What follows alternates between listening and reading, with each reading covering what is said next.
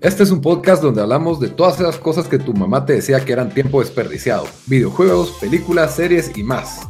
Somos tres amigos de toda la vida que hablamos apasionadamente de todo lo que nos gusta y más que mantenerte al día con noticias, vamos a compartir nuestras experiencias y recomendaciones. Bienvenidos al episodio 6 de Tiempo Desperdiciado. Hoy vamos a tocar variedad de temas con ustedes, los mismos de siempre. Lito, su servidor desde Guatemala. Bamba, desde Houston, ¿cómo estás? Yo ando mucha aquí, todavía me siguen dando permiso para hacer esto, entonces de huevo. Hay, que aprovechar, hay que aprovechar. y Daniel, desde Washington, D.C., ¿cómo te va? ¿Qué onda? Bien, mucho. Bueno, ya listos para empezar con el episodio 6. Siempre eh, dividimos eh, pues, nuestro, nuestro podcast en tres segmentos. Comenzamos con qué estamos haciendo esta semana, luego vamos a los temas principales o el tema principal y terminamos siempre con una recomendación de la semana. Entonces, Bamba, ¿qué, ¿en qué te has entretenido esta semana? Esta semana sí dejé los videojuegos a un lado. Eh, porque creo que como estuve viajando mucho, jugué mucho Nintendo Switch y como que regresé cansado un poco y vi bastante tele. entonces, eh, para empezar, eh, con Sara vimos, eh, teníamos grabados en, el, en el, DVR la serie esta, El asesinato de Gianni Versace, que es ah, parte de, la serie de American Crime Story de FX.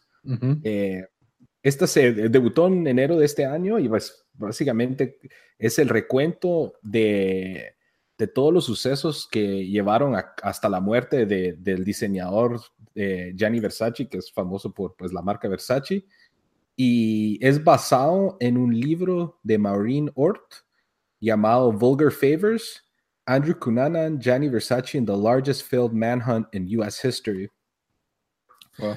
Entonces, eh, ahorita creo que va cinco episodios y los vimos los cinco desde el jueves para anoche. Y la verdad que está interesante. Yo siento que los personajes, los actores, pues todos hacen un buen trabajo, al menos los, los, los principales, que son Gianni Versace, el novio, que es Ricky Martin. Eh, el Gianni Versace sale en la serie. Gianni Versace. Pareciera que fuera Gianni Versace, pero. y Ricky, Martin y Penélope Cruz, creo que también, ¿verdad? Penélope Cruz es Donatella y el cuate que hace del asesino Andrew Cunanan es este chavo que salía en Glee, que se llama Darren Chris, que la verdad se roba el show. Eh, lo describiría. Ya sabemos quién es el asesino. Mucha, ya les arruiné la serie, mucha. Se muere Gianni Versace. No, hombre. Pero este personaje, Darren, este actor Darren Chris se roba el show, la verdad, y, y pintan al, asesino como que la versión gay de Patrick Bateman de American Psycho, casi. Ah, eh, pues. Pero está bien, la recomiendo, muy buena. Eh, luego vi eh, en Netflix eh, una película que se llama When We First Met. ¿Qué tal está? salió este, acaba de salir en febrero de este año. Está bueno, o sea, no es, no es un clásico del cine y tampoco va a ser una película recordada, pero es de esas comedias que tiene risas, te entretiene una tu hora y media, pero no es nada así como que memorable. Es como que la, forma en que lo describiría es como que Groundhog Day mezclado con una comedia romántica, mezclado con eh, como que Back to the Future en el sentido que el cuate sigue viajando al pasado para tratar de como que hacer que esta chava se enamore, que es la chava que salió en Baywatch, esta Alexandra ah, Y el principal es este Adam Devine, que eh, era principal, uno de los principales de Workaholics. Eh, Sale en la de Acapelas, ¿cómo es que se llama esa? Pitch Perfect. Pitch Perfect, Y el otro traidito que sale es este que salió ya en. ¿Viste alguna vez esta película The Duff? ¿De cuál? The Duff. No. Que Duff quiere decir Designated Ugly Fat Friend. y, es como, y es como un team comedy, ¿va? Y sale este cuate que se llama Robbie Amel, que es así todo como que el, el jugador de fútbol americano, todo cuadrado, que no sé qué sale ahí también. La recomiendo, pero, o sea, es una de que no la tienen, it's not a musty, pero si tienen tiempo, está buena. Eh, luego vi eh, el, el, como que el reboot de Queer Eye for the Straight Guy. Ah, que Netflix también. que acaba de salir en Netflix eh, a principios de febrero. Eh, está, ¿Hace, ¿Hace cuánto habían cancelado ese show? Hace ratos, ¿verdad? Mediados de los 2000, digo yo. Estábamos tal vez en la U. Sí. Y sigue la, la, misma premisa que agarran, son cinco los principales, que son los cinco chavos son gays. En, y ¿Son los mismos o no? ¿O son diferentes no, ahora? Son diferentes. Y de hecho, el cuate que es el como especialista de, en, para, para pelo y barbas, así todo eso, es el chavo que hace el skit, este skit de Gay of Thrones. Ah, ya sé quién. Sí, se me hizo conocido. Sí, ya sé quién. Ajá, y es un mate risa. Es, un mate Ay, de risa. Yo creí que su acto de gay era un acto, no creí que fuera gay de verdad. No, aparentemente la historia de él es que él es como que trabajaba para, como de estilista para como que películas y anuncios y todo eso. Y es, es así como que bien excéntrico y alguien le dijo deberías de grabarte hablando con tus clientes porque es bien chistoso. Y de ahí salió Game of Thrones y ahora este lo jalaron para este show. Eh, la verdad, eh, bien recomendada, o sea, si les gustó la original o si nunca lo han visto, y especialmente esta que los, los se, ellos están como que basados en Atlanta, entonces se van a muchos lugares así sureños a, a trabajar con chavos que a, re, a darle como remodel, not remodel, pero un, ¿qué, ¿qué, es la palabra? Remake. Un re, ajá. Eh, a chavos que son de como áreas de, Atlanta, de Georgia y del sur y todo sureños. eso. Entonces, sureños. Eh, y muy buena, la, la, premisa es la misma, alguien nomina a algún cuate que, que es un desastre y estos chavos como que le re, re, revitalizan y lo tratan de como que adecentar. De makeover es la palabra. El makeover, exacto. Y son ocho episodios en Netflix, tienen muy buenos reviews, todo lo que he visto. Y, y ¿Cuánto sí, dura cada episodio? ¿Media hora? Eh, como 40, 40 minutos. Okay. Está bien. Y luego vi esta semana, se me, eh, por cierto, gracias a Queer Eye, fui a, de compras hoy a, a desentarme también. Eh, entonces, te inspiró, tan, te inspiró, tanto me inspiró que fui a comprar ropa el día de hoy. Eh, y de ahí, lo último que vi esta semana fue. Yo nunca había visto las películas del Santo, el luchador, el Santo. Pero. Solo vos sabés cuáles son esas. Mucha, o sea, sí, nunca. Tanto con las momias de Guanajuato y. Yo, yo no sé cuáles son. Vos sí, sabías yo, cuáles eran, Lito. Yo he oído nombres, ajá, y siempre es el santo contra no sé quién. El santo contra ah, no sé, los vampiros, no sé qué. Y, o sea, es como que al menos yo sentí en Guate parte de la cultura como medio pop, especialmente de las generaciones de nuestros papás y nuestros Sí, abuelos. mi papá, mi papá sí las conoce. Ajá. Entonces, siendo fan de la lucha libre, yo dije, o sea, ya tenemos a John Cena y La Roca que están en el cine, pero el, el original luchador que se pasó al mundo del cine fue el Santo. Entonces, me ¿En puse qué a años hacer- es el santo? Ajá. Eh, él es- empezó como que lu- luchando desde los 50, pero yo creo que Ah, las- la primera película del Santo fue a finales de los 50, principios de los 60. La que vi yo fue El Santo contra las mujeres vampiro, que fue de 1962 y dato interesante, es una de cuatro películas del Santo que fueron dobladas al inglés. Y en inglés se llamaba Samson versus the Vampire Woman. O sea, le cambian el nombre, se llama Samson. Sí, pues The, The Saint ya existía, entonces no podía ser el santo. Cabal. Entonces, o sea, la, la, película, para ser una película vieja, dura una hora y media, pero se pasó bien rápida. O sea, tampoco esperen Blade o alguna de esas películas nuevas de vampiros. ok. Pero la verdad, de la manera que lo hicieron fue que no, es, no hay tantos efectos, es más suspenso. Y, o sea, mantiene por suspenso. lo... Legítimo, Sí, suspenso. legítimo suspenso. En los primeros 10 minutos de la película, las mujeres vampiro hacen una invocación a Satanás toda gruesa. No, bro. O sea, yo si fuera un niño de los, si fuera mi papá de 8 años viéndole esa película, me, me da algo ahí del, del Ah, susto. Eh, no, estuvo muy buena y es una de las más como que, de las que de- di- dicen que son de las mejores películas del santo. Entonces, eh, vi esa, está en YouTube completamente Ah, ahí, la pueden ver. Eh, y, y nada más, estuve bien ocupado viendo bastante televisión. Muy bien. ¿Y Dan, en qué te has entretenido esta semana? Bueno, yo terminé el libro eh, Nothing Feels Good, que es un libro que habla de la historia de música emo y pop punk. Eh, entonces, cualquiera que le gusta eh, bandas como Dashboard Confessional, Taking Back Sunday, um, Jawbreaker, si queremos ir un poco más atrás. eh, sí, les va a gustar este libro. A mí me, me encantó. Lo voy a leer otra vez. Eh, incluso creo que a la gente que le, que gusta historia, música, es, es, un, buen, es un buen libro que, que, que, una introducción como cuándo comenzó, ¿verdad? Que esto comenzó en los ochentas, cuáles fueron las primeras bandas, como que con que les, se les aplicó el, término y llega hasta el, hasta el 2003. ¿verdad? Entonces me gustaría ver como una segunda edición del libro que haga los últimos 15 años, cuando fue el apogeo y el, y el downfall de, de, esa música. Eso volvió más de, de, del estilo, de cómo se vestía la gente que, que la música, pero bastante interesante. Incluso hicimos, tenemos nuestro, nuestro review del No CD Dashboard Confessional, ¿verdad? Sí, ahí mencionaste el libro.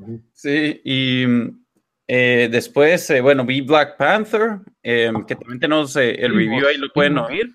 Mucha, yo no la he visto, pero en dos minutos o en un minuto está Para buena, mí- la recomiendan. Para mí que anda a ver el review, anda a oír el review. Es que no, el review dura 10 Mira, minutos, pues, dos Te minutos. lo, te lo voy a dejar así, Bamba. Dura media hora. Sin Está spoilers. buena, pero si la quieres ver solo por verla, no la, no la mires. Si la quieres ver por el. Bueno, ya hicimos el review del podcast, así que no ten- tengas. No, o sea, no digas más, en lugar de eso va a haber el Santo y Blue Demon contra el Hombre Lobo y Drácula y ya, ya quedamos. Sí, o sea, es buena, es buena si les gusta, o sea, sí es buena, eh, si les gusta, especialmente pe- películas de comedia o, o las de Marvel, la tienen que ver. Eh, pero yo que a mí no me gustan mucho las películas de comic books, de comedia, sigue siendo eso, de comic books, que no, mm, no, no, no estoy esperando la 2, por Ah, decirlo así. Dentro, Eh, dentro ajá. del mundo Marvel, ¿en, ¿a qué Sí, nivel? es de las mejores. ¿Es de pero las que- mejores? No, Sí, pero no, o sea, top, yo dije top 20%, pero es que, digamos, a mí no me gustó, a, a mí las de Iron Man no muy me gustaron, la última de Civil War no me pareció la gran cosa, eh, sí, no sé, pero no he visto un montón, digamos, las, o sea, mira, si no has visto el universo de Marvel, yo siento que no vale mucho la pena. O sea, van a ver va a haber una película más grande que es Avengers Infinity, que yo siento que esa sería el most de este año en todo caso. Pero si ya leí el cómic de Infinity War. Bueno, pero esto es diferente, ¿verdad? Eso es una adaptación. Entonces, bueno, yo diría que esa es la que tenés que ver este año, ¿verdad? Eh, yo la comparo con la mayoría de películas de cómics del año pasado y me parece que no sería la mejor el año pasado. Es una buena película de cómics, es una buena película de Marvel. Tiene cosas buenas, es mejor que, la, que todas las de DC probablemente, pero aún así me pareció que no desentona, no desentona con lo que viene dando Marvel lo, lo que, pero ajá, tampoco, tampoco siento de que te, te- no te puedes morir sin verla, ¿verdad? Eso, es, eso sería. y, y, su- y está overrated, o sea, todos los reviews están diciendo como que si está cambiando el mundo esta película, o sea, tampoco. A mí ¿verdad? me dio risa ver en Twitter y en línea, hace gente disfrazada llegando a la película a ver Black Panther, pero disfrazado como Eddie Murphy en Coming to America. Ah, eso sí, qué chistoso. Con un como león aquí en el pecho y con el. Sí, Ala, eso es. Esa película deberían de ser un remake, mira, de Coming pues, to mira, America. eso sí, cuando yo vi Black Panther, me recordó mucho a Coming to America. Partes. así que Son Coming dos, to America es mejor que Black Panther, eso dos fijo. países ficticios de África, Wakanda y Zamunda. Hay príncipes. hay príncipes Lo que sí es que este no tenía un- un- un- una copia barata de McDonald's. Ne- Ah, y necesitábamos un Arsenio Hall en la película Un también. Ar- Arsenio Hall como el malo. Como. Yo hubiera querido alguien más, alguien cómico, alguien más cómico ahí. Hubieran, hubieran puesto el de TSA de Get Out, Él hubiera No, funcionado. tampoco. Él hubiera funcionado. Eh, que también Pero- tenemos review de esa película, búsquela. Ah, sí. Eh, Get Out me pareció una mejor que Black Panther. Así lo- Uy, Get ah, Out bueno, está si los nominada al. Oscar, pero yo las miro parejo, yo las miro parejas. Bueno, también eh, eh, estoy jugando, empecé a jugar otra vez Uncharted Lost Legacy para, para eh, pasar, para sacar el trofeo, el Platinum Trophy y ya poder borrarlo de mi sistema. Entonces ahí voy. Creo que ya solo me quedan un par de horas para sacar el Platinum Trophy. Y comencé a ver otra vez True Detective Season 1 season one, después de, de solo hace- verlo hace dos semanas, que, que hay mucha hay mucho, mucho knowledge en ese. Muchas en lecciones valiosas. de la vida, muchas lecciones de la vida en, ese, en, ese, en esa serie. Y, pero solo eso hice. Tratemos de ver más series, Dan, en lugar de repetir. tenemos que saber más para seguir en el podcast. Sí, ¿verdad? Lo que costó que veras una serie y la, y la voy a ver otra vez. bueno, eh, pues yo esta semana terminé de ver las películas de Oscar, ya lo había mencionado en el review de Shape of Water. Si les gustó Shape of Water, ahí está nuestro review, porfa, mírenlo, óiganlo. Em, ya las vi todas, así que estoy listo para el episodio de la próxima semana, que es la edición de Oscars, que mis compañeros van a tener que ver una película más de Oscar, por favor, para que estén más. Creo que va a ver de Post, porque la vio mi hermano y, dice, y me dijo que le gustó. Ah, muy bien. Eh, yo pues aproveché para ver eh, en Netflix eh, The End of the Fucking World, que no lo he terminado, a pesar de que es corto. No me ha atrapado, sigue en lo mismo, la trama está predecible y vi otro show que ya casi termino, que me falta el último episodio básicamente, que se llama um, Everything Sucks. Eh, este episodio pues es como That 70 Show o no sé, siento que o agarraron un poco la idea de Stranger Things solo con los niños, ¿verdad? O Freaks and Geeks. Trata como que de tener ese formato, pero en los noventas. Entonces, quiera que no, pues te trae nostalgia a todos los que crecimos en los noventas, ¿verdad? Porque el show está, es en 1996 y, y, pues son tres niños medio geeks de high school y, y, ese es para mí el principal problema del show, que es un cliché tras cliché tras cliché y, o sea, todas las tramas del show ya las has visto en algún lugar antes, ¿verdad? Eh, por un lado, una niña que cree que es lesbiana, por un lado, el niño que le gusta a esta niña, por un lado, eh, los bullies en high school, por un lado un papá soltero, por un lado una mamá soltera. señor, ese show trataba de ser como Freaks and Geeks o, nada que ver. Trata, trata, trata de ser como Freaks and Geeks.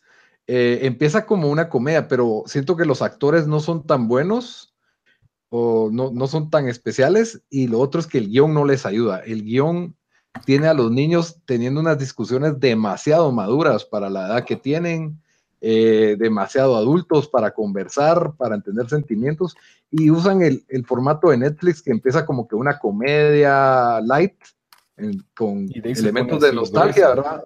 Y de ahí se va poniendo dramática, o sea, con elementos, y, quiera que no, yo sentía que yo quiero ver un programa para distraerme, eh, como de relleno, una, un sitcom, creí que iba a ser, una especie de sitcom, como Los Años Maravillosos, que cada episodio tenía su lección, Tricks and Geeks más o menos también pero aquí sí siento que de una otra vez esto de que es como una película partida en 10 pedazos y te la van a, te la van dando en pedacitos de 20 minutos, gracias a Dios si es corto. Y pues la verdad es de que no, como, como un show de relleno está bien, pero no me parece que a la gran no te puedes perder de Everything Sucks. Y, y, y, tiene elementos nostálgicos de los noventas, tiene Oasis, tiene Tamagotchis, tiene Search, tiene todas esas cosas que, alguna vez pues vimos en la tele o disfrutábamos en, los noventas, ¿verdad? Em, pues lo otro eh, que, vi fue un par de stand-ups, ¿verdad? Que están en Netflix también. Uno que me pareció muy interesante se llama Only for Drummers, de Fred Armisen. Que, ah, es el de Portlandia. Él es de Portlandia, Saturday Night Live. Eh, si no le suena, pues no sé si vieron Eurotrip y era un italiano creepy en el tren que decía scusi, Pues él, eh, aparentemente él es baterista, yo no sabía, y en, una banda de rock. Y pues, es un monólogo donde se supone que solo entraban bateristas y para entrar tenías que tocar algo en una batería y eso era como que para que lograras entrar porque los chistes siento que van enfocados a músicos o bateristas específicamente y a mí me pareció más interesante que chistoso, la verdad. Tiene sus momentos chistosos, él es chistoso ya de por sí, pero más o menos hizo una especie de... Es un acto bastante original. Se pone a tocar eh, una colección de baterías que van desde los 30 hasta los 2000 y se echa un chiste con cada batería. Tiene un par de bateristas invitados, eh, hace como que chist como inside jokes de banda para, para músicos, ¿verdad? y lo acompaña un poco de música en su show. Me pareció original, pero pues no es tan chistoso. O sea, nunca, sí tuve una que otra carcajada, pero no, no me reí todo el acto, ¿verdad? Probablemente porque no soy músico ni baterista. Y también creo que los tres vimos el, el de Chris Rock, el nuevo Chris Rock, Tambourine, que a mí me pareció espectacular. Es uno de los mejores monólogos que he visto últimamente. No en el sentido de que fuera tan chistoso, pero sí me pareció que el tipo habla con mucha sabiduría, mucha vivencia de vida y mucha honestidad. A mí me pareció muy honesto en la forma en que que contó de su divorcio, que admitió que fue adicto a la pornografía, la infidelidad. Eh, me, pareció, me pareció muy bueno y su material es, es, es, bastante original, a pesar de que son temas ya gastados, ¿verdad? De matrimonio, de familia, de hijos, de colegio, yo, todo eso. yo siento que, o sea, que estuvo bueno, como decís, o sea, estoy de acuerdo, pero es como que eh, ahorita como escribiste la serie de Netflix que empieza como un así comedia al suave y de ahí de repente se mete en un drama más grueso. La primera mitad del stand-up fue comedia de hablando de la situación de Estados Unidos y cuestiones de, la policía, de la policía, cosas que son muy comunes en, en, los stand-up y especialmente de, de, personas que son minorías. Y de repente se mete a su vida y empieza y se vuelve más comedia, más que comedia, como que un, un como hablador inspiracional, así como que no cometan los mismos errores que yo. Como un predicador, como, un predicador. Fue su testimonio, mirado, su testimonio, como les dice. Pero todo el pedazo ese de los bullies, a mí me pareció chistoso, el, de los bullies, el de la esposa. Es, es, es, bueno, hay que verlo, fijo, fijo hay que verlo. a mí sí me gustó más Never Scared y... Ah, ¿Cuál es el que hizo antes de Never Scared? Se me olvidó. Pero sí mostraron los, los, los, dos, los dos HBO specials que había tenido antes. Este es en Netflix. Por si tienen este Netflix, lo pueden ver ahí. Está fácil de ver. Eh, sí, los antes, antes él solo había trabajado con HBO. Y sí, para. Y yo siento que se pone para personas de nuestra edad y que ya pues han vivido algo con respecto que ya terminaron la universidad, muchos casados, muchos con relaciones así de largo plazo, vidas más formales, o sea, eh, yo siento que ahí es donde resuena más y ya no es tanto como que eh, coma mierda la policía, que no sé qué, sino habla cosas más que, que uno se identifica. En algunas partes no son tan chistosas, sino es como que, así como que, como, eh, como que aquella serie Scared Straight que llevan los niños a la cárcel para que no se vuelvan criminales. Sí, O sea, como que te tratan de asustar para que agarres onda. como un testimonio cristiano que creo que hace lo mismo. Sí, yo siento que tiene un mensaje positivo de su experiencia de vida, ¿verdad? Quiera que no. Y, también se ve la madurez de, que él, pues ya no tiene la necesidad de los mismos chistes patanes de que cuando tenía 25 años o 35 años, ¿verdad? Quiera que no, pues ya a los 55. Ah, pero igual tiene chistes patanes ahí. Ah, no, sí, sí. Pero siento que no predominan en el show, pues, o sea, Sí, sí, sí, eh, obviamente es un, es un cómico, ¿verdad? Y, no tiene miedo de decirlo, no tiene miedo de ser políticamente incorrecto tampoco. Sí, eso, nunca lo ha tenido, eso, eso sí. Se mantiene fiel a su estilo, la verdad. Sí. Yo estaba medio, en esa segunda mitad yo dije que en cualquier minuto se pone a llorar. O sea, de tanto, tan como que, de tan profundo que se metió a su propia vida, yo dije, este cuate en una de estas nos llora. Sí. Pero bueno, en eso, eso fue lo que hice yo esta, esta semana. Estoy jugando PUBG, ganamos otro Chicken Dinner, estoy orgulloso.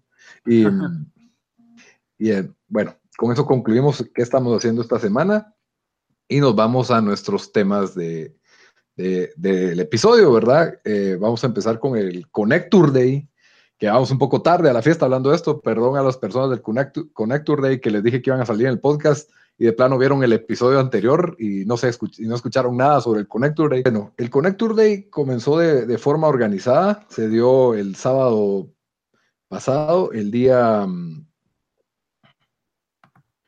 perdón, el, el día 17. 17 no, no, no 10, 10, 10, el, el, sábado 10 de febrero en Carl's Jr. de la zona 10. El, el, lugar es una especie de casa antigua. Yo lo había visto, pero nunca había entrado. Y sí tiene un espacio bastante amplio.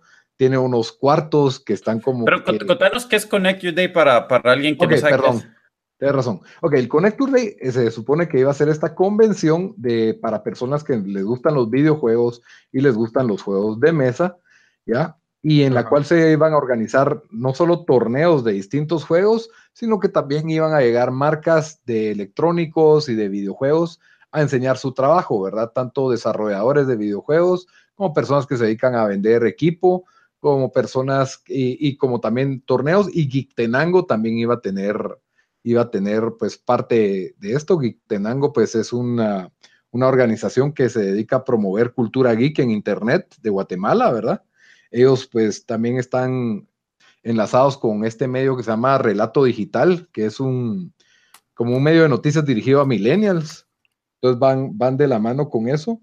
Y eh, fue fundado por este Vladimir Orellana. Y bueno, les voy a contar más de, de Tenango más adelante, pero bueno, es una convención, básicamente. Es como nuestro E3 que tenemos aquí en Guatemala. Y era primera vez que sucedía. Este aparentemente había sucedido, sucedido varios años en Costa Rica y, la idea es eso, ¿verdad? Que se vuelva como ese este evento. fue el primero en Guate? Primero en Guate, sí. Ah. La idea es que se vuelva ese evento al que los gamers de Guatemala y los eh, medio geeks, creo que Cultura Geek, pues busca un poco, tengan una, una, una, especie de convención, aparte de Comic Con, que también ya lleva en Guatemala unos años, pues creo que este va más enfocado en gamer, a gamers, ¿verdad? Tengan su convención, ¿verdad? Y pues el, el, lugar Ahora, ¿lo, ¿lo planean hacer alguna otra vez este año? ¿Solo una vez al año o cada seis meses? No, no tengo esa información, eso no, ah, eso no, te sale decir. Yo entiendo que es una vez al año, dependiendo, y me imagino que eso va a depender de cómo miran el éxito de este Connector de verdad. Definitivamente creo que, que fue, les fue bien porque sí estaba lleno, por lo menos en lo que vi en el día que yo fui el sábado sí estaba lleno, en el otro yo no fui, pero sí vi las fotos y, y sí había bastante. ¿Cuánto es que costó? que dijiste que costaba? Costaba 100 quetzales, pero te incluía un combo de Carl's Jr. que yo diría está valorado en alrededor de 40 quetzales. Entonces, quiera que no, estabas pagando 60 quetzales nada más. ¿Era, ¿Era 100 por los dos días o por un día? 100 por un día y 150 por dos. Ah, ok. Entonces, quiera que no, pues yo siento que estabas pagando 60, pero la entrada de 60 te incluía la entrada a cualquier torneo de los que estaban ahí. Habían varios torneos entonces, pues quiera que no, pues ya tu dinero sí, sí lo vale, porque si jugás dos torneos, fácil. Un torneo normal aquí en Guatemala cuesta 30 a 50 quetzales, 100 quetzales en algunos casos. Entonces, ya, ya quiera que no, pues el precio de la entrada estaba justificado.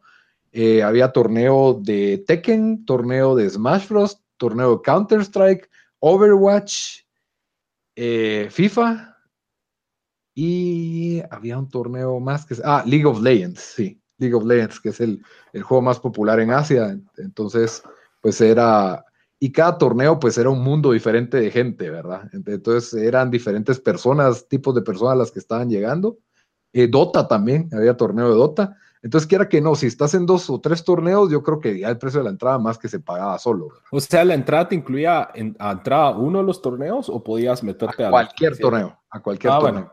¿Ya? Y cada torneo pues lo organizaba una organización o empresa distinta, ¿ya? Mm, Entonces, eh, uno pues de... Esa imagen que acabas de escribir de todos esos diferentes juegos se me hace como el estereotipo de los high school de Estados Unidos que está los geeks y los jocks y, el club de anime y o sea, se me hace una, una, intersección bien interesante de diferentes como que formas de gamers, por así decirlo. Correcto. Y, la organización está bien tercerizada, siento yo, porque digamos que cada torneo no lo organizó Connector Day, sino que el torneo lo organizaba la, comunidad de, jugadores de cada juego o una empresa, ¿verdad? Entonces, por ejemplo, la empresa Gravity Games, que se ha hecho como famosa en Guatemala de tener la Liga Nacional de FIFA, ¿verdad? En PlayStation. Eh, ellos fueron los organizadores del torneo de FIFA, que es de los que puedo hablar porque yo jugué, el, me, experimentalmente me metí al torneo de FIFA, ¿verdad? Em, Fuiste finalista en el torneo de FIFA. Ah, todavía, ahí les voy a contar, ahí les voy a contar. Lito, llegó y, esto mucho, y este Nintendo, ¿qué onda mucha? ¿Cómo se juega? pues mira, al, principio la experiencia, ¿verdad? Entras en el parqueo de Carl's Jr., que era gratis el parqueo, pero se llenó rapidísimo, así que definitivamente deberían de pensar en un lugar más grande para la próxima. No es que el lugar estuviera feo, no es que el lugar sintiera que me estaba asfixiando adentro, pero sí, en parqueo, el parqueo no funciona. Hay que, pero es en zona 10, tienes que buscar un parqueo en los alrededores, pero te va a salir a 10 que sale la hora más o menos y ya si vas a estar ahí todo el día, pues ya no, ya no, ya no es muy sostenible, ¿verdad? Pero bueno, entré, eh, estaba por entrar en la cola y tuvieron problemas con el cobro de tarjeta de crédito. Son cobros logísticos, son cuestiones logísticas que yo les perdono porque es la primera vez.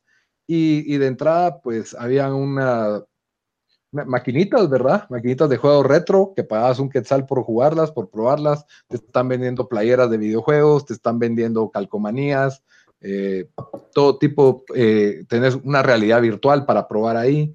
¿Y qué tal de, de, cosas para comprar que al menos de las convenciones de, donde he ido, ya sea de Guato o Estados Unidos, es una de mis partes favoritas, es ir a, desperdiciar dinero, por así decirlo.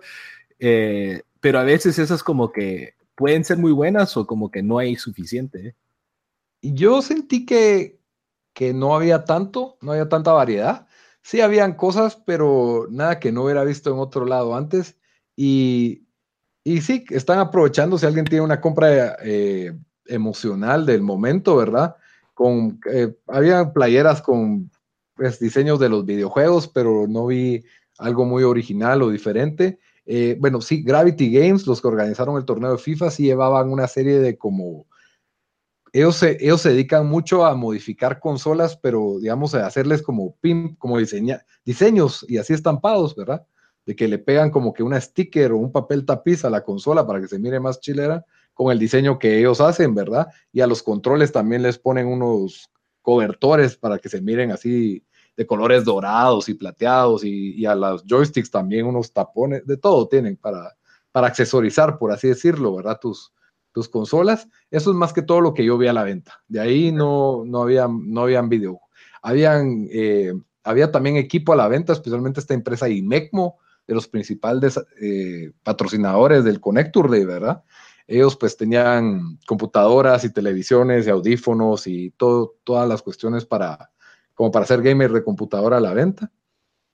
Eh, de entrada, pues te saluda Fel Milky Mo, una famosa cosplayer de Costa Rica, eh, con la que te puedes tomar la foto. Eh, fue una persona bastante agradable, con la que ya no tuve tiempo de hablar, porque obviamente todo el mundo le quería hablar.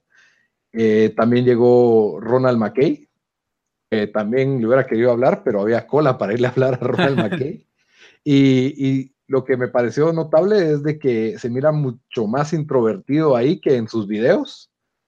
Yo sí sentí que, pues, de lo que percibí es que no se sentía cómodo con tener tanta atención en vivo y llegó con, con su familia, ¿verdad? Y mantuvo a su familia como aparte. Se me hizo como una persona reservada que creó un personaje que, que le funciona muy bien. No lo estoy criticando, pero, pero sí, me pareció interesante. Yo no me lo imaginaba. Creí que iba a ser como que una super celebridad. Más así excéntrico. Ajá, como que alguien que, ajá, que llega y es el centro de atención y no, para nada, se miraba súper humilde y modesto. Eh, aún así, pues todo el mundo le quería hablar, ya, ya, yo, yo no tuve la paciencia para como que, ah, le quiero hablar a Ronald McKay, pero eh, de ahí pues tuve la experiencia en el torneo de FIFA, en el cual pues fue en PlayStation y tuve la oportunidad. Yo ahí, yo ahí me hubiera salido y hubiera demandado que me devolvieran mi dinero porque jugar en los controles de PlayStation es una... Nada que ver, ah, no son los de PlayStation 4 igual. Ah, las son tan malos, es como... No, es malo, la, la, la, verdad no, no es lo mismo, no es lo mismo más si estás acostumbrado, yo tengo que modificar el control para poder jugar en esa cosa. Entonces, para aclarar, Lito, vos ya llevabas ya una desventaja de entrada. Total, es como jugar con una mano amarrada, pues. Cabal. Y, la verdad gané mi primer juego 2 a 0, fue un partido pues em, tranquilo. En el segundo gané de pura suerte por un penal en el minuto 85 que que me tenían. Íbamos empate, iba a perder con los... Ah, bueno, la primera ronda era un juego y para afuera. La segunda ronda, pues ya iba, ¿cómo se llama? Ya era dos partidos, ida y vuelta. Y yo iba a perder por goles de diferencia y un penal me sacó el juego. De ahí gané con facilidad y me da risa porque habían jugadores que sacaban su control así con colores únicos de su valijita. Igual perdieron 5 a 0, pero tengo que admitir que me tocó la llave fácil del torneo, porque los que yo miraba que eran los mejores jugadores sí se mataron todos, en, el otro lado de la llave, y yo llegué a la final puro Portugal, mano. Y, y sí, en la final sí me dieron mi, bueno, la verdad, honestamente, yo creo que un control de Xbox hubiera tenido mejores posibilidades de ganar ese juego, porque el primer tiempo estuvo para cualquiera, pero sí, en el segundo tiempo, pues sí me, me bajaron de la moto. Y quería hablar de los desarrolladores de Guatemala que estuvo. Solo tiempo, antes de eso, Lito, ¿cuáles fueron los premios de FIFA? O sea, para los. ¿Recibiste premio? Sí, recibí un premio. Me llegó el, uno de los principales organizadores de Connector de, de Costa Rica y se sacó 20 dólares de la bolsa y un billete de 50 quetzales para ajustar los 25 dólares de, de segundo lugar. y el primer lugar se llevó 50 dólares. Entonces, quiera que no, el, el, ahí es donde me di cuenta que los torneos solo pues era para, para algo recreacional y no competitivo, porque me imagino... O sea que este, este, este, tico se fue a comprar un agua a Carl's Jr. para ser sencillo, para pagarte, es lo que cabal, cabal. fue así así dijo, ah, es que se me olvidó traer los premios, que no sé qué, y así de la bolsa se lo sacó y, y bueno, ¿verdad? Ahí estuvo. Eh, el torneo FIFA lo organizó Gravity Games, que pues ellos son como que la Liga Nacional de FIFA en Guatemala. Okay. Y también estuve jugando juegos de mesa con las personas de Tenango, que tenían unas cuatro mesas con cuatro juegos diferentes de mesa, y cada persona que estaba jugando juegos de mesa eran súper amables, súper pacientes, no te estaban empujando a vender los juegos porque sí los tenían a la venta, pero realmente solo querían sentarse a jugar y yo también hasta me compadecí de ellos porque esta pobre chavita llevaba jugando el mismo juego de mesa desde las 10 de la mañana hasta las 5 de la tarde, ¿me entendés? Entonces, yo decía, arte, mirados. yo sí, era? un juego de mesa que se llama Cat Lady, que estuvo, que estuvo divertido y gané. Pero no tenía el Game of Thrones ahí, el juego de Game of Thrones. No, no, porque trataban de tener juegos rápidos como para que te sentaras, ah, juego un ratito y ya me voy. Y Game of Thrones también, si lo hubieran tenido, le tuvieron que haber martillado a la mesa porque la Mara los voltea cuando se cuando la Mara, la Mara,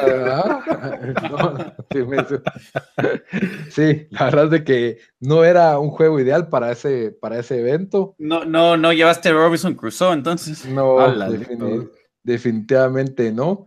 Robinson Crusoe y el video de una hora y media de YouTube para, para, aprender a jugar Y de ahí pues tuve la oportunidad de probar juegos hechos por desarrolladores guatemaltecos. Tuve la oportunidad de probar este juego que se llama Flip Switch, que pues este equipo lo realizó en 48 horas, que es un point and click, que tiene una historia pues de un electricista, de un IT, un IT que se perdió, se lo tragó la, el enchufe de la luz o, el internet y el otro compañero IT lo está buscando. Eh, cuestiones muy conceptuales, muy elementales de videojuegos. No, no, podría decir que es un videojuego ya terminado, ¿verdad? Pero para haberlo hecho en 48 horas estaba bien. Y de ahí estos que tienen una empresa que se llama BGJ, tenían dos juegos, uno en celular, que lo diseñó Jefferson Méndez, ¿verdad? Eh, son, son programadores, el juego tenía su música y se llama Don't Stop to Run. Básicamente es un side scroller, ¿verdad? Donde vas brincando, la pantalla se va moviendo y tienes que ir brincando los obstáculos sin caerte y agarrando pues fichitas, ¿verdad? Es bastante sencillo el juego, pero funcionaba, la verdad funcionaba. Y otro de Tower Run, que tenía la particularidad de, pues, es como un trial and es un platformer también, pero de mucho trial and error, error y prueba, ¿verdad? En que te vas muriendo y entonces ya sabes cómo saltar cada obstáculo, pero sí es realmente difícil, pero me pareció que te podías engasar un poco con ese juego tratando de pasarlo. Y ellos pues tienen la premisa de que si terminas el juego, ellos te prometen que te diseñan un, digamos que tú usas, hay diferentes muñequitos para usar, ellos te diseñan uno de esos muñequitos como tú lo quieras para que puedas jugar con ese muñequito, ¿verdad? Una vez terminas el juego. Y eh, este me pareció muy interesante porque tiene como que elementos de la cultura guatemalteca, uno que se llama El Cadejo a Guatemalan Horror Story. Y el juego me parece bastante terminado, simple, ¿verdad? Como para celular y computadora. Y básicamente, pues hay un bolo y tenés que, sos un cadejo y lo tenés que proteger de los cadejos malos, ¿verdad? Y el creador de este juego se llama Mario Santos. Se le conoce como Hyde en el universo de los desarrolladores de, videojuegos y tiene, pues, las gráficas están bien hechas y el diseño bastante original. Eh, pues básicamente eso resume mi, experiencia con Hector Day. Lo, ¿Y se lo recomendarías? O sea, ¿vas a ir el otro, planás ir el otro año? ¿Cómo se lo recomendas a la gente? ¿Alguna sugerencia? Habría que ver qué ofrecen. Sugerencias lleguen temprano para agarrar parqueo si es en el mismo lugar. Yo, yo, yo llegué como a las diez y media y ya no había parqueo, pero tenía parqueo en otro lado, así que no tuve problema con eso. Eh, lleven su agua pura. Si, le, si te dejan entrar comida, eh, lo que sí es que quitan todas las máquinas de refil, obviamente, ¿verdad? Entonces. ¿Y a, eh, los, ¿Y a los organizadores qué les recomendarías? Eh, pues obviamente la mejorar la logística de cobro de tarjetas de crédito, que tuvieron un poco de problema con eso. Eh, también mejorar el aire acondicionado en algunos salones donde habían competencias, porque sí, todo el mundo quiere ver a los jugadores y se volvía un calor terrible en algunos cuartos. Gracias a Dios, donde era FIFA era abierto, entonces no, no sufrí de eso, ¿verdad? Pero sí, creo que podrían mejorar eso. Eso es básicamente las cuestiones que vi. Y creo que ya con la fama de este, pues más gente va a querer participar, van a ver más cosas y, es una oportunidad para crecer la cultura de videojuegos en, Guatemala, ¿verdad?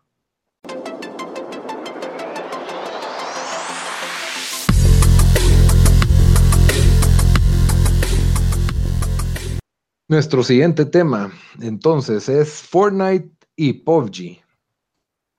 Eh, como saben, pues esta mecánica se está volviendo popular, la mecánica de Last Man Standing, ¿verdad? Battle Royale. Battle Royale, que le dicen, ¿verdad? En que 100 jugadores se tiran en un solo mapa gigante y el último en quedar vivo, pues gana el juego. Y los dos juegos más famosos de este formato es Fortnite, que es completamente gratis, y PUBG, que pues sí tiene un costo bastante bajo, pero que aún está en un estado de, de prueba, de beta, ¿verdad?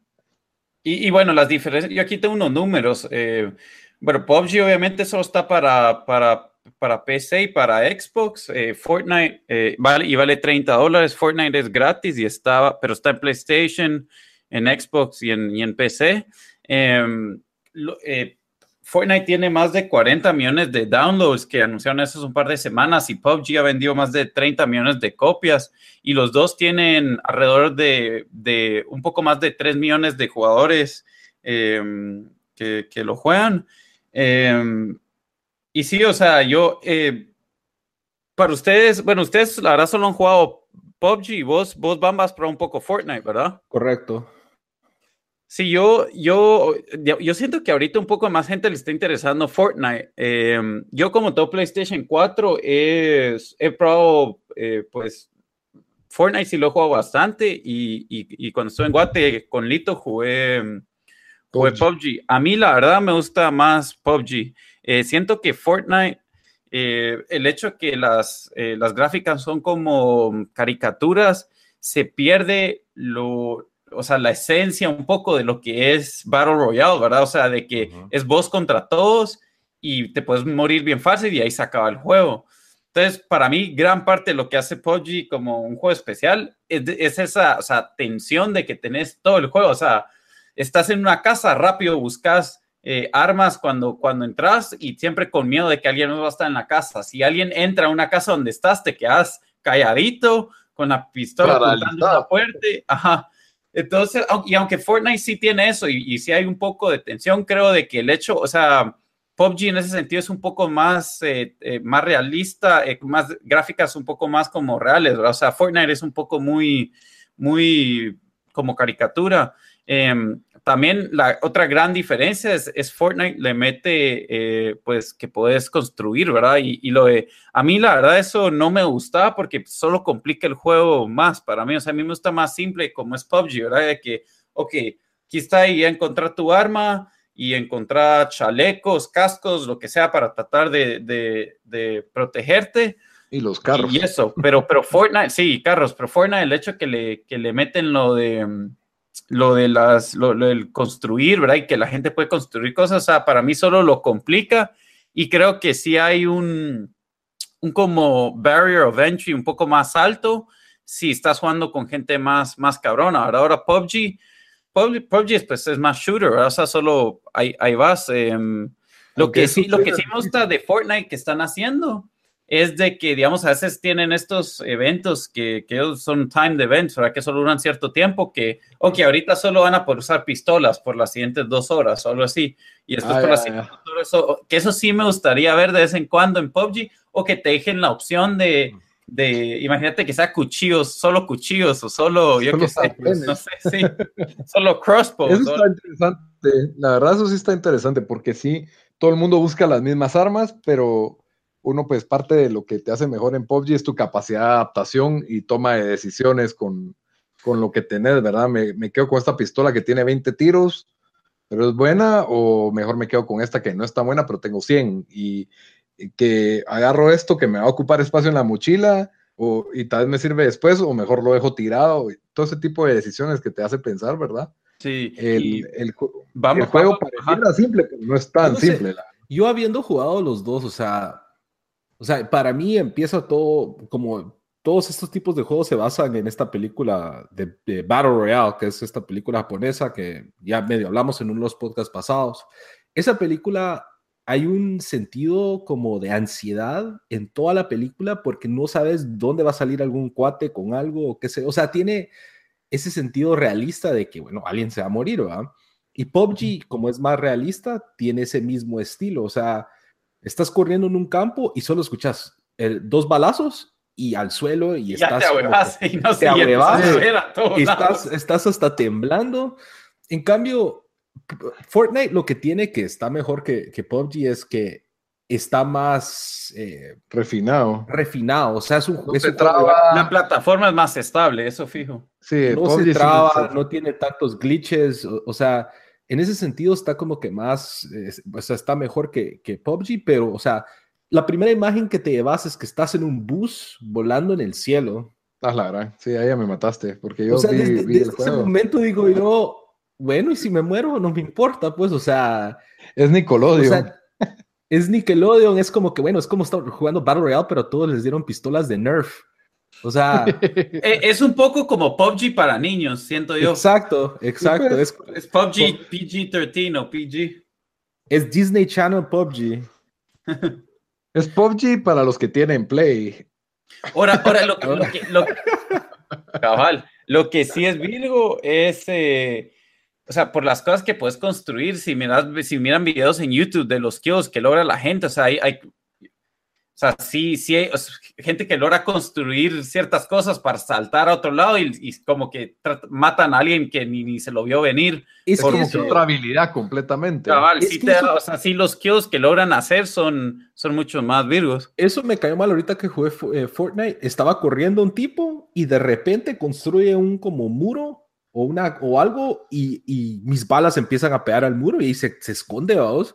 O sea, eso me frustró tanto porque, o sea, en PUBG ese cuate se hubiera muerto.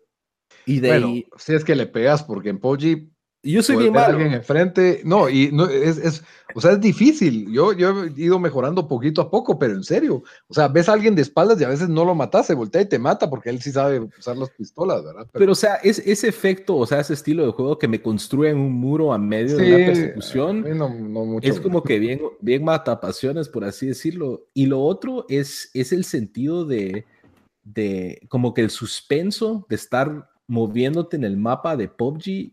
O sea, es increíble, el- el- como que esa ansiedad. Y yo siento que Fortnite no tiene lo mismo, o sea, no siento lo mismo porque estoy en un campo todo verde y todo colorido y todos son como que parecen personajes de caricatura. Entonces, como Sí. que... Es- eso, yo- eso le quita un poco eh, para mí a lo que es PUBG. PUBG para mí lo que ha hecho es de que provoca una tensión estúpida y exagerada, porque yo en las dos veces que, que- que he tenido la última muerte, que he ganado, eh, el tembleque que me queda después, pu- o sea, eh, eh, primero que cuando lo matas ni te has dado cuenta que ganaste, pero ni siquiera cuando estás en tiempos extra tirando penales en FIFA, ¿me entendés? Porque las stakes de que has jugado 30 minutos tal vez o 20, no sé, se siente eterno el, el partido. Uh, Y Lu, ya fíjate que esa es buena, buena pregunta. O sea, yo estoy pensando, digamos, cuando uno juega los torneos para entrar al Weekend Tournament en FIFA y vas en penales en las últimas instancias, ¿será que eso es más que PUBG? No sé, lo tendría que comparar. Lo tendría que, pero sí es, es ah. similar. Sí, sí, es totalmente, pero sí, yo siento que esa pero el PUBG te lo provoca y yo no estoy jugando por dinero, ni por un torneo, ni nada, pero ese tembleque de estar en los últimos 10 es horrible, es, es, es, es, una sensación que no, que no me ha dado otro juego, pues yo creo que uno se va haciendo como que adicto a esa sensación de, de estar en el top 10 y, y, siento que lo otro que pues tal vez yo cometí este error al comenzar es querer ganar los juegos desde el principio, y, he, aprendido como que ahora juego mi partido de calentamiento, ¿verdad? Entonces me tiro ahí donde está todo el maral agarrando armas y matándose, me tiro en esa carnicería, por lo menos para aprender a disparar, para, para que, porque lo que me pasaba antes es que me paso todo el juego escondido y cuando me aparece alguien, friqueas y no sabes ni cómo. o sea, si alguien no juega ese juego, yo sí les diría, miren, Solo yo me la paso camping y siempre, siempre llevo el top 20. igual, soy una, pero creo que, que es, o sea, tienes que aprender a jugar partidos así de que, bueno, me voy a ir a morir, pero voy a aprender a disparar bien. Tengo que conocer mejor las armas.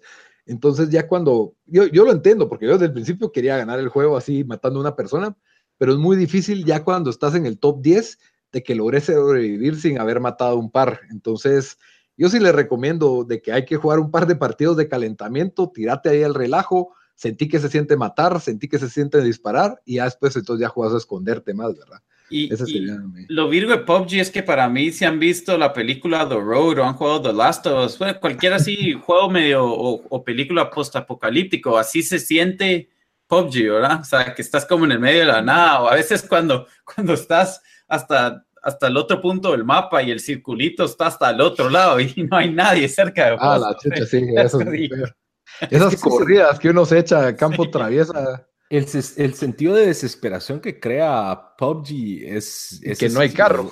Que no hay carro. Entras a una casa y solo encontrás un sartén y un chaleco y te toca echar la corrida a veces otra pantalones. O a veces solo pantalones y, y, unos guantes y te toca echar la corrida y te quedas como que así como que hoy sí me van a matar y o no, como, cuando estábamos jugando Bamba y estamos o sea, estamos escondidos en una casa y parqueamos el carro afuera de la casa, ¿verdad? Entonces estamos eh, estamos en la casa buscando buscando armas y oímos que viene otro carro y nos metemos los dos a un baño esperando que iban a buscarnos y que lo único que hicieron es quemar nuestro carro y después se fueron. Cabrón, porque eh, es bien pensado porque el PUBG al final eh, muchas veces es Mara, parece Mad Max, tres carros dando vueltas puros mulas y tratando de matarse. Eso ha cambiado con los updates, solo les digo, porque antes sí estaba pasando mucho eso, pero lo que hicieron ahora es que los carros aguantan menos bala entonces rápido está, ah, entonces ya, ya no están terminando los juegos adentro de los carros, porque antes sí aguantaban mucho y se controlan menos y, cada choquecito te daña bastante, entonces ahora el carro es un arma, o sea, no es tan, no, no, te da ese handicap de poder. Ah, ¿saben qué estoy pensando? ¿Cómo se llama aquel, aquel juego del payaso en PlayStation, del carro con el, ¿cómo se llama? Eh, ¿Saben cuál estoy pensando? Twisted Metal. Twisted Metal. Twisted Metal. Ahora, ese no era Battle Royale de carros. Era como un Mario Kart para adultos, sentía yo. Era Mario Kart para no sé, sería virgo que alguien haga un Battle Royale de carros. La verdad, mejor cortemos esto, es demasiada buena idea. Así no me la. Ahorita escribámosle a los que tienen la propiedad intelectual de Mad Max y decimos Battle Royale de carros en el mundo de Mad Max. Firmémoslo, ¿eh? Bueno, nos vamos. entonces, hablando de. En conclusión, Fortnite o PUBG. Fortnite o PUBG. Todos estamos con PUBG aquí, no hay. No hay PUBG. PUBG, PUBG. Yo, he jugado más Fortnite que PUBG, pero sí estoy esperando que llegue PUBG a PlayStation 4. Pero pobre Xbox necesita juegos, entonces a ni cuánto dinero les pagó a los de PUBG. bueno, y hablando de, de juegos donde todo el mundo se tiene que morir para que uno gane, ¿por qué no hablamos de la muerte del cine? Segway ahí. Segway, qué buen, qué buen, te lo, te lo echaste hilito.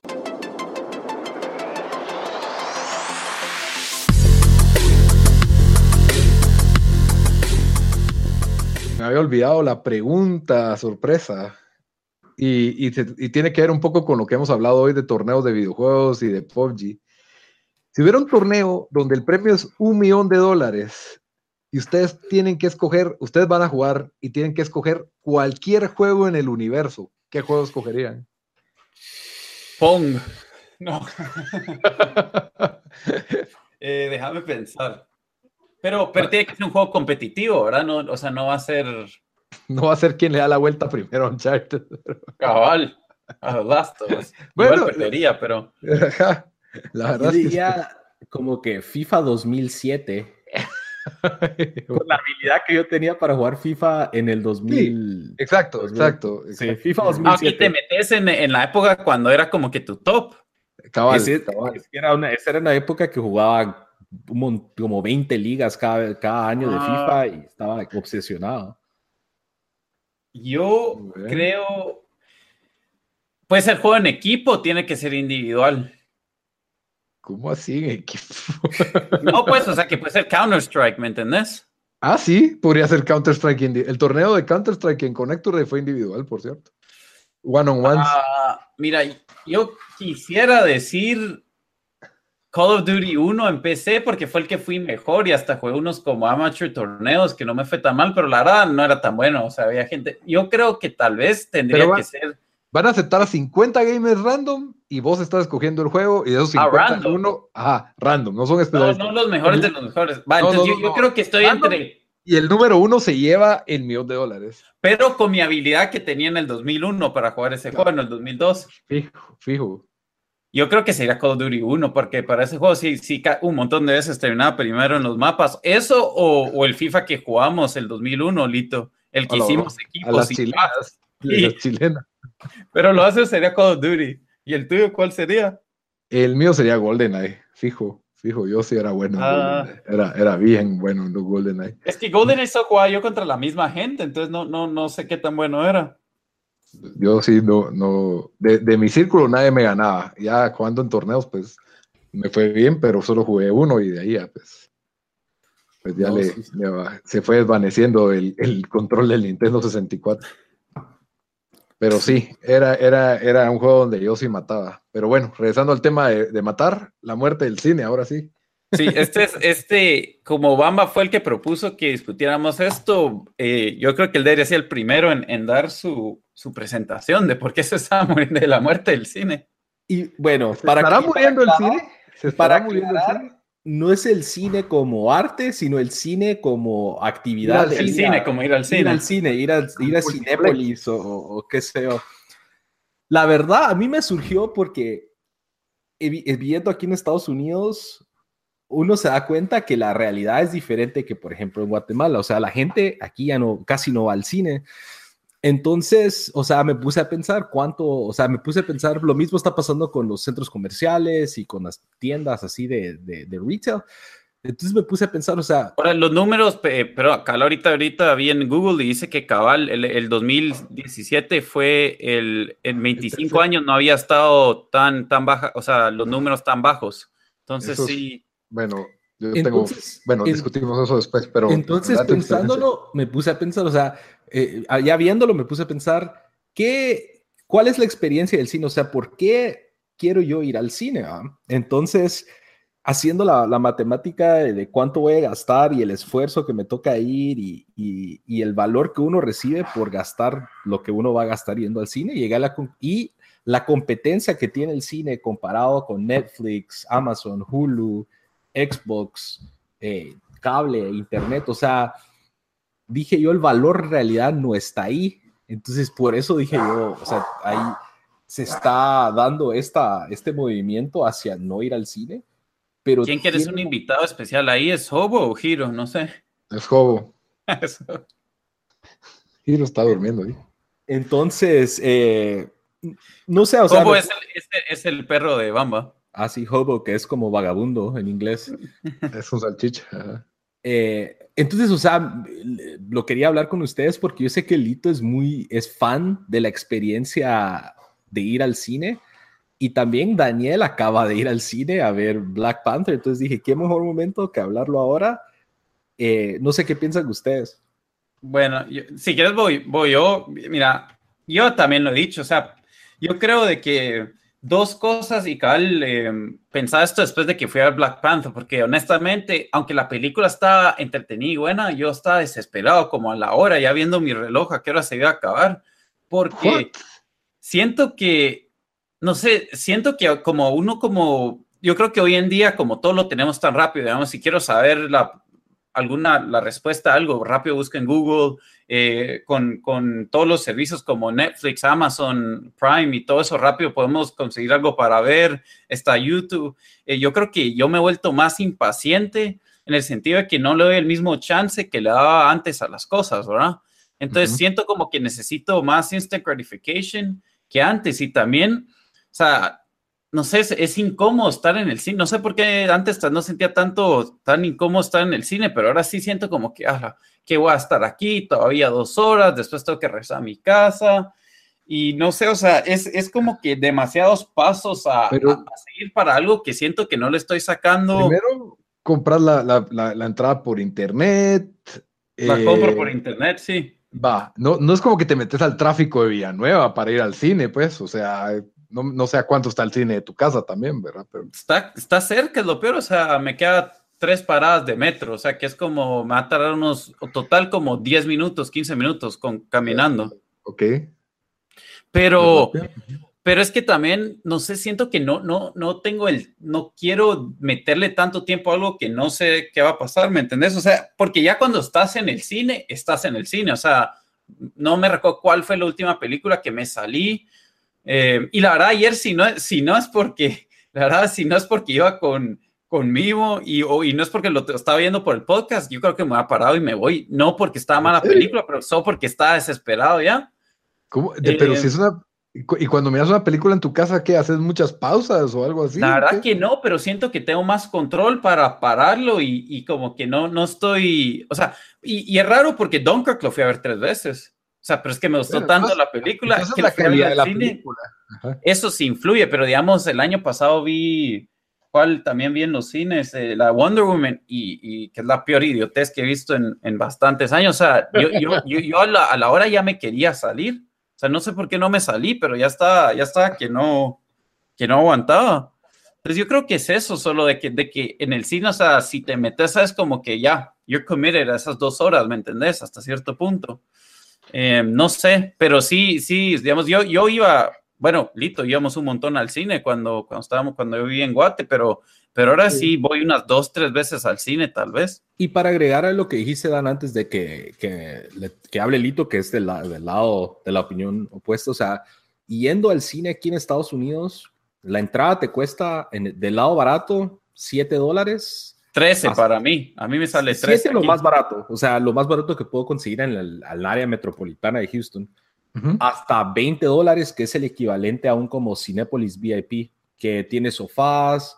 Y, para mí es más caro. O sea, para mí, yo fui a ver el, solo el normal, 13 dólares. Después, si quiero ir al, al Dolby, que no era, no era ni IMAX, era 20 dólares. No sé cuánto sería IMAX o no sé cuánto sería 3D, pero 20 dólares. Y después con lo que pasa por las aguas y lo demás, es como que estoy pagando 30, 35 dólares. Eso me sale ir a un concierto también, ¿me entendés? O, de juego de, de, base, tal vez.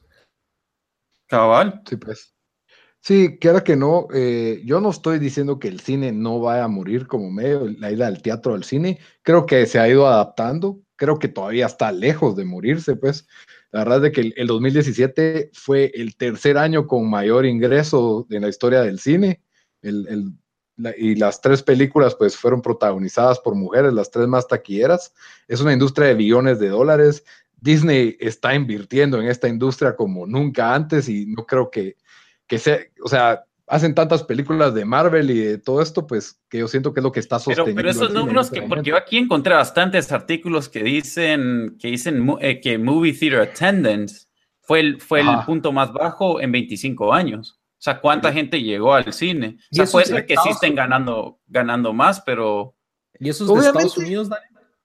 Yo, yo te estoy hablando Chicago Tribune en Estados Unidos. Years of Box Office Drops, pero aún así, o sea, bajó del 2016, pero aún así es the third highest growth in history.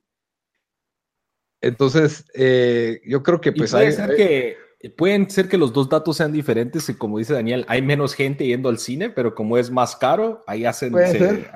Y, ha evolucionado la forma de ir al cine. Ahora hay 4DX, ahora hay Dolby, ahora hay VIPs. Eh, ya no es eh, el, cine, ahora es un lugar más cómodo. Ahora están, ahora todas las salas tienen la forma de estadio de que nadie te va a tapar.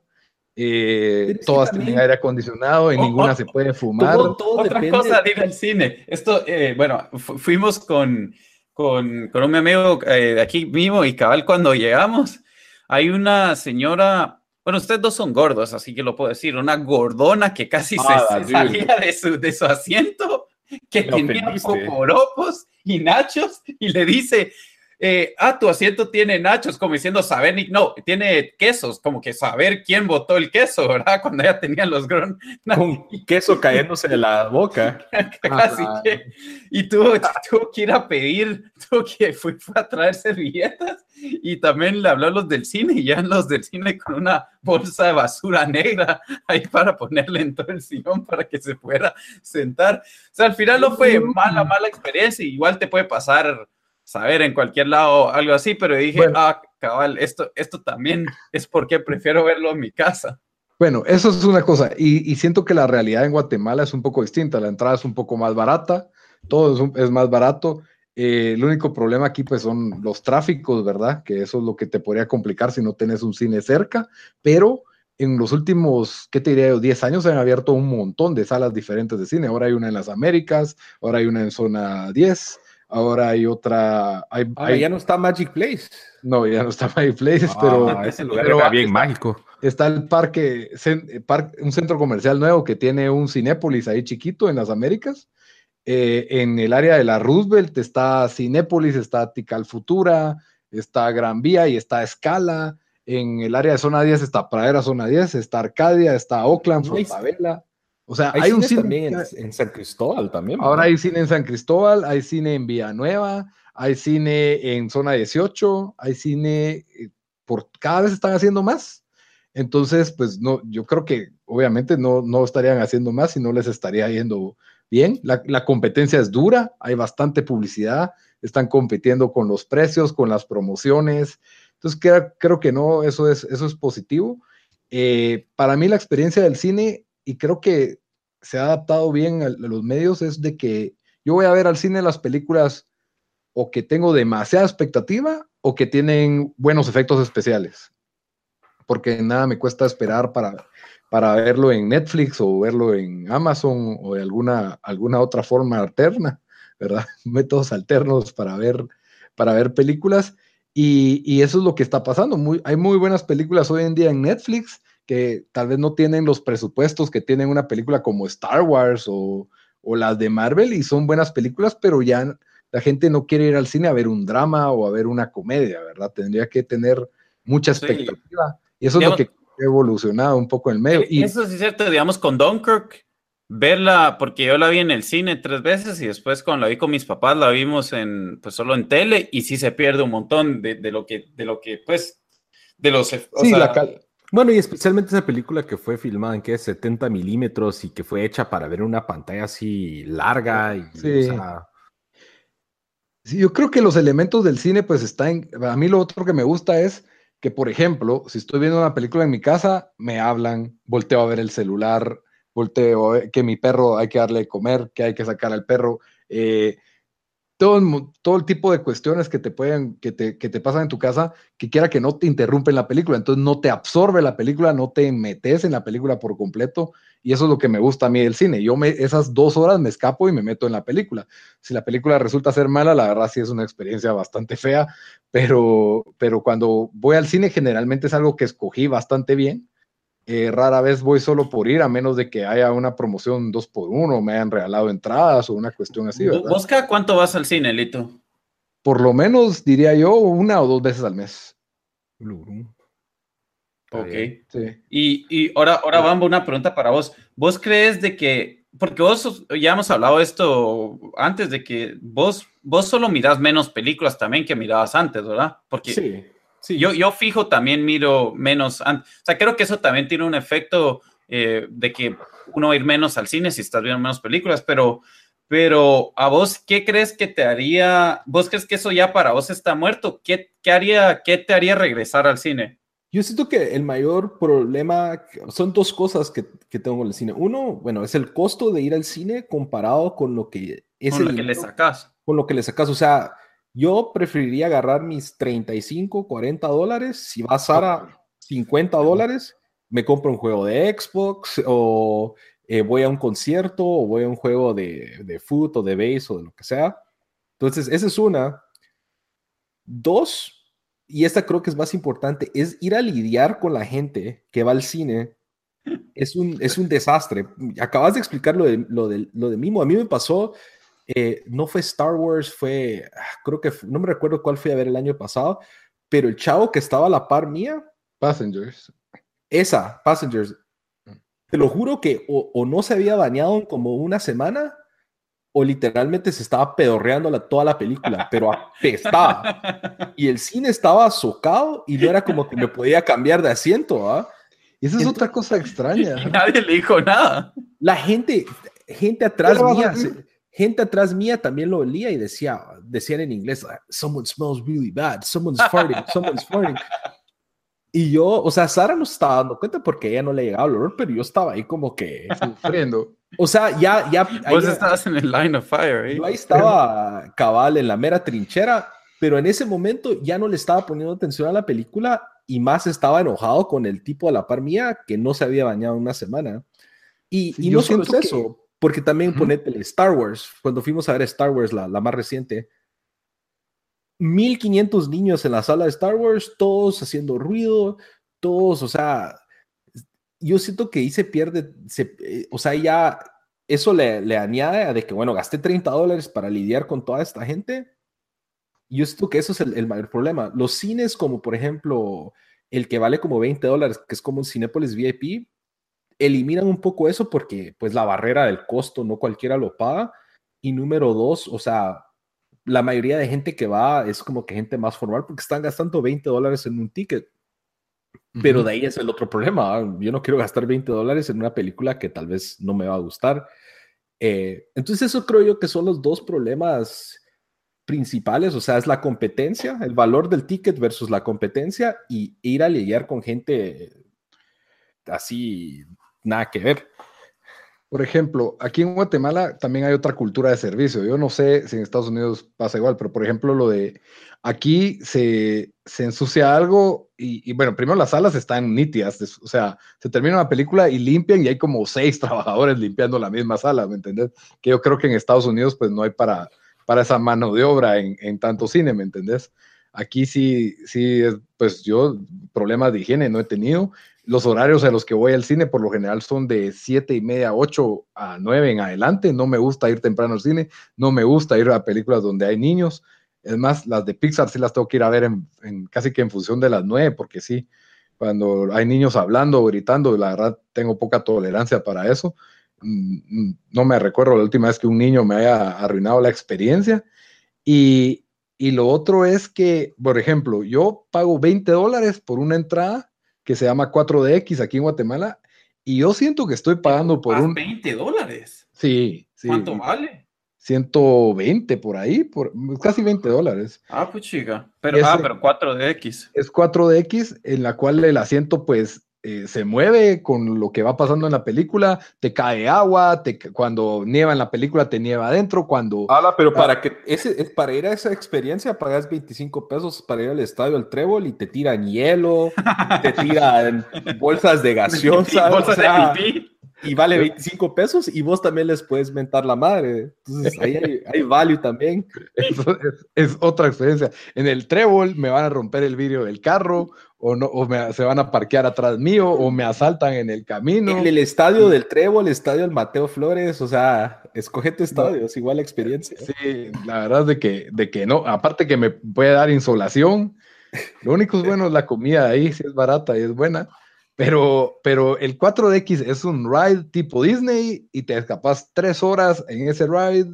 y disfrutas y le da un ángulo a la película. O sea, si la película está mala, por lo menos te la pasaste bien. Fue como subirte a un ride. Ya, te Entonces, a mí sí me gusta eso y, me, y siento que es lo que el cine se va a volver para mí en ir a ver ese tipo de películas.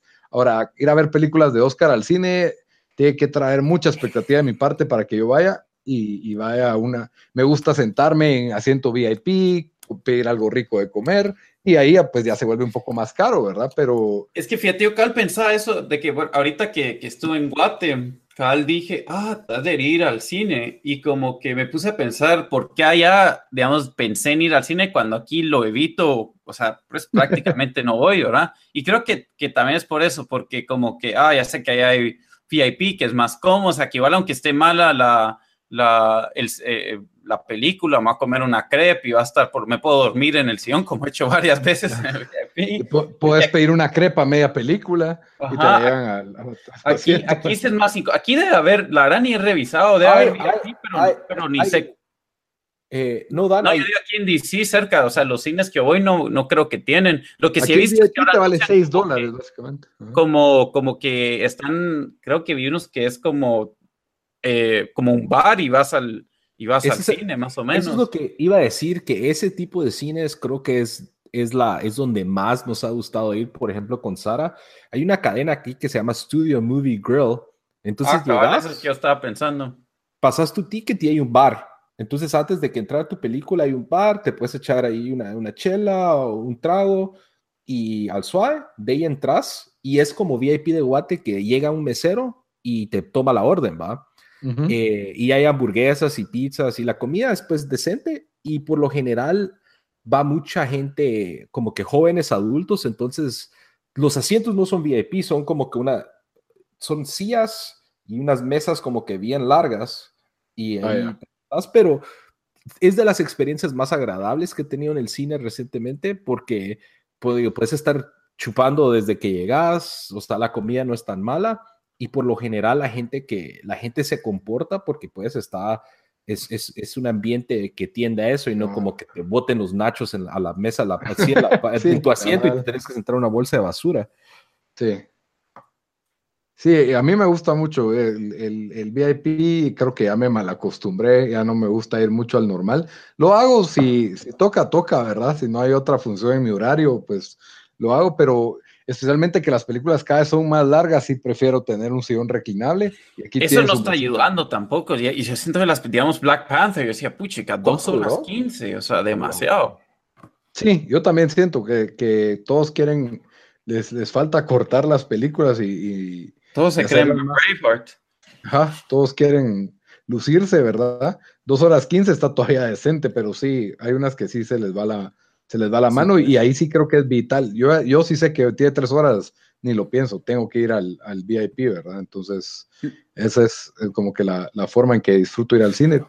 Y lo otro que he visto también aquí en Estados Unidos que han hecho varios cines como para revitalizar y hay una cadena en, en, Texas que se dedica a este tipo de como experiencia del cine. Ellos no muestran películas nuevas, pero como que películas de culto o cosas así. Ah, le, o, no solo de culto, pero por ejemplo, tienen una noche que es Jurassic Park y el tema es Jurassic Park. Entonces eh, venden tragos de Jurassic Park, eh, hay sorteos para chivas de Jurassic Park y, cosas así. O sea, o, Ghostbusters, o escogen películas así y se, ha vuelto muy popular aquí en Estados Unidos, al menos aquí en Texas. Y hay otro que hace uno parecido, pero es más como que entre semanas son como películas tipo así, Oscar o indie, así como que más artísticas pero todos los sábados y viernes a medianoche ponen como que Rocky Horror Picture Show o alguna de Wes Anderson o a la medianoche. A medianoche o The Room. Y esas han sido, y tienen barcito y todo el rollo. Eso, eso me ha gustado también porque ya sabes a lo que vas, ya sabes que la película te va a gustar y tal vez no la has visto en la pantalla grande. Y no, o sea, es un como que es un riesgo más calculado que, por ejemplo, ir a ver Black Panther y no sé si me va a gustar Black Panther y me tuve que sentar tres horas con gente que no me agrada. pero yo siento que hay muy, muy pocas películas en las que yo estaría dispuesto a pagar por una película repetida. No sé, es como que... Y que sean viejas encima de, no sé, me cuesta la idea de eso, pero sí lo he visto, aquí lo han puesto ah, en, en, los, en esta cadena que se llama Scal, eh, Cinemark se han puesto películas viejas como que en, las funciones de 3 de la tarde o ese tipo de cosas, y ahora les ha dado por promover almuerzos en el cine, lo cual no muy entiendo, es como que, ah, me voy a echar un almuerzo de 3 horas hoy, y comes y miras tu película, pero no. Hay pero- Mara que sí se echa sus almuerzos de tres horas en Guate. eh, sí, en todo el mundo digo yo, pero, Estoy, ajá, pero Te estoy viendo a ti, Torre Tribunales. Pero ¿no será que irán a los autoteles a echarse esos, esos pues esa es, hay otra opción. Nunca se me olvida que fui una vez a tribunales y era como la una y media cuando estaba creo que haciendo pasantía y yo llegué a, hablar con el juez o algo así y estaban comiendo pollo campero todos, incluyendo el juez. Y yo le digo, tengo que hablar con el juez y no es que estamos en hora de almuerzo, pero ahí literalmente está ahí, ¿por qué no puedo hablar? Y él echándose una su alita y con las manos todas grasosas y asquerosas. Entonces ellos tal vez son los clientes ideales para este cine de- de- del almuerzo. Pues sí, o se van a ver el partido de Champions, ¿verdad? Lo que dura el partido de Champions en hora de almuerzo. Bueno, entonces al- algo más para agregar a la discusión de la muerte del cine. Yo creo que Estados Unidos está muriendo, teniendo una muerte lenta. Yo siento que va a pasar tarde, o sea, más temprano que tarde. Yo creo, yo creo que no, no, no se va a morir, o sea, va a llegar a un punto donde, donde solo, porque hay películas que sí las tenés que ver en el cine, siento por los efectos, pero sí creo que se van a tener que reinventar un poco para ver, para ver qué hacen y probablemente los costos van a tener que bajar, siento yo, pero saber. Sí, yo siento y- que los, los costos tienen que bajar. Y por cuando digo muerte, es como que, como está pasando con los centros comerciales en Estados Unidos, que poco a poco se van a ir habiendo menos y tal vez en la una ciudad como Houston tenía 15 cines, vamos a tener como 3. Sí, eso Eso es lo que creo que va a pasar. Aunque aquí en Guatemala se está volviendo la ciudad de los 20 cines también. Y tarde o temprano yo creo que unos se van a comer a otros. Eso creo que es lo que, lo que va a pasar. Creo que el cine convencional va a tener que bajar de costos y ellos se van a tener que enfocar en venderte o el 4DX o el VIP. Una de las dos, o comodidad o algo diferente, ¿verdad? Que, que te dé algo más que solo sentarte a ver una película porque hoy en día las, las teles son de 70 pulgadas, cada vez más gente tiene eh, Dolby Surround. eh, y conseguir encima de un país donde las películas piratas abundan, el cine tiene una seria competencia con, Yo lo que también he visto o he leído es de que, por ejemplo, en mercados donde el cine está como que en auge, como Latinoamérica, algunas películas se estrenan antes que acá. Sí, eso sí pasa. Y, y creo que al cine le ha ayudado mucho todo esto de las franquicias, o sea, Star Wars, eh, Marvel, DC, de que te, te crean un, un- el formato universo, de que miras una y entonces te abre la puerta a que tienes que ver aquella y tienes que ver la otra, y ya no solo es una trilogía, sino que es una saga de películas interconectadas que van a llevar a una más grande, ¿verdad? Entonces, Básicamente, acabas de describir como los, los, eh, los vendedores, los, los drug dealers que te dan un poquito y de ahí tenés que Ujú. agarrar más y más y más y así es como jala la mara. Al menos eso aprendí en el colegio. Exacto, entonces yo creo que eso es lo que les ha ayudado. En otras cosas ha fracasado, porque el de Mommy intentó crear un nuevo universo y fracasó completamente. Primero te tienen, se tienen que ganar a la afición, por así decirlo, antes de tratarles de vender todo un universo. Pero bueno, yo creo que esas fueron nuestras conclusiones de la muerte del cine y nos vamos de forma breve a nuestras recomendaciones de la semana.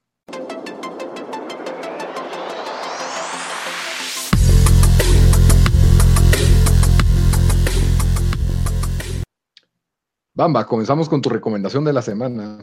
Ok, esto ha atado eh, un poco a, a- a una de las cosas que vi al eh, durante esta semana, que fue, me, me estuve metiendo mucho a leer la historia y, del santo, y, o sea, del, de la leyenda del santo. En, en- Ok, no en- podemos recomendar el santo en este podcast, porfa, no.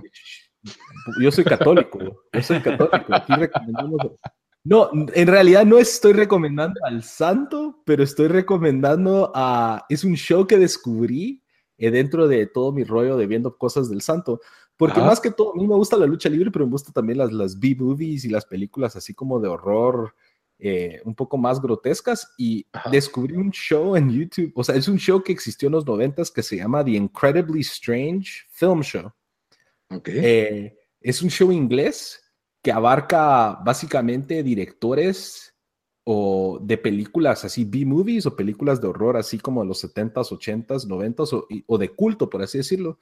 Entonces cada episodio es este cuate que es un como presentador de tele inglés eh, y va a ponértele a Estados Unidos o a México o todo a entrevistar a estos directores o actores que estuvieron involucrados en, en estos, en estos films. Entonces algunos de los episodios incluye, por ejemplo, El Santo, y las películas de, y todo lo alrededor del santo, las películas de Jackie Chan, así de esas de como de karate de antes, eh, las de George Romero de zombies, hay un episodio de David Lynch, eh, Sam Raimi que hizo Evil Dead. Entonces, si les gustan las películas de culto o las películas B o de horror, esta, esta serie creo que está recomendadísima. Está toda en YouTube. Son dos temporadas y dos especiales y creo que en total son como eh, tal vez 18 episodios o, menos. Creo que son como 12, 12 o 15 episodios por ahí y cada uno dura como 35 minutos. Entonces, recomendada y está ¿Cómo se gratis. The Incredibly Strange Film Show. Ok, ya saben, gratis y en YouTube. Perfecto. Dan, ¿tu recomendación? Eh, bueno, yo esta semana tengo un videojuego, em, se llama Spec Ops The Line. Eh, uh. es un juego de 2K Games que salió en el 2012, está para PlayStation 3 y Xbox 360. Y yo, yo lo eh, yo creo que ha estado para, ¿cómo se llama? Para PS Plus, no sé cuándo, y creo que para Xbox Gold también ya estuvo, ¿verdad? Casi seguro. es un first person shooter que la verdad lo que me gusta de este juego es, es, o sea, es la historia, ¿verdad? No es, no es un shooter como Call of Duty, sino la historia es buenísima, tiene unos twists. Buenos, es, es, es más maduro, o sea, el, el, twist al final de la historia no te, no, uno no se lo mira venir y lo que me gusta es de que no, es un shooter donde no pintan a los soldados americanos que están peleando en el, que, que creo que es en Dubai donde, donde pelean en este juego. O sea, no te los creo que es Dubai, pero, pero sé que es en el Medio Oriente, pero casi seguro que es Dubai, pero no te los pinta como, ah, los buenos que nos vienen a salvar, si no sé qué. No, o sea, incluso hay unas partes donde te hacen decidir si te querés echar, donde no sabes si, si em, los civilians... Los civiles, ajá. Los civiles están de tu lado o no, entonces los puedes matar, cosas así. Entonces hay, hay decisiones duras que tienes que hacer en el juego entonces, eh, me gusta, me gusta el tema como, como prior shooters, es, es, como, es un first person shooter como para, para adultos y, eso me gustó y lo, lo recomiendo. El, juego sacó buenos, eh, buenos reviews, ahorita no sé cuánto está en Metacritic, pero sé que sacó un montón de ochos y, por ahí unos nueves y, entonces sí, sí es, sí, sí es buen juego. No sé si ustedes lo han jugado. No, lo he jugado, pero lo, he leído bastante que está apareciendo en listas como los juegos como hidden gems de, de esa es, es, de esos juegos de que mm, como que tiene un, no diría cult following, ¿verdad? Porque no sé si tampoco cult following, pero sí que más y más gente, o sea, el que, el que lo juega dice, ah, buenísimo, tienen que jugar este juego. Y tocaste buen punto del cual ha sido como que el, el, el, jale de ese juego es de que no glorifican a los soldados como Call of Duty o algo y es como que una... Ni a los soldados ni a la, ni a la guerra. Ni a la guerra y también como que es el aspecto, según tengo entendido, que la historia también se mete mucho a la, al, al estado mental de los soldados que tienen que vivir todo esto y cómo se va degenerando. Ajá, eso es una gran... O sea, miras cómo tu personaje se va degenerando. Entonces sí, él, no lo he jugado, pero sí, también he visto mucho. Sí, recomendadísimo. Y es algo difícil, eso sí, yo lo estaba tratando de Platinum y eso me quedan como tres pantallas, pero me, pues, casi que me tardaba una hora en una partecita porque me morí un montón. Muy bien.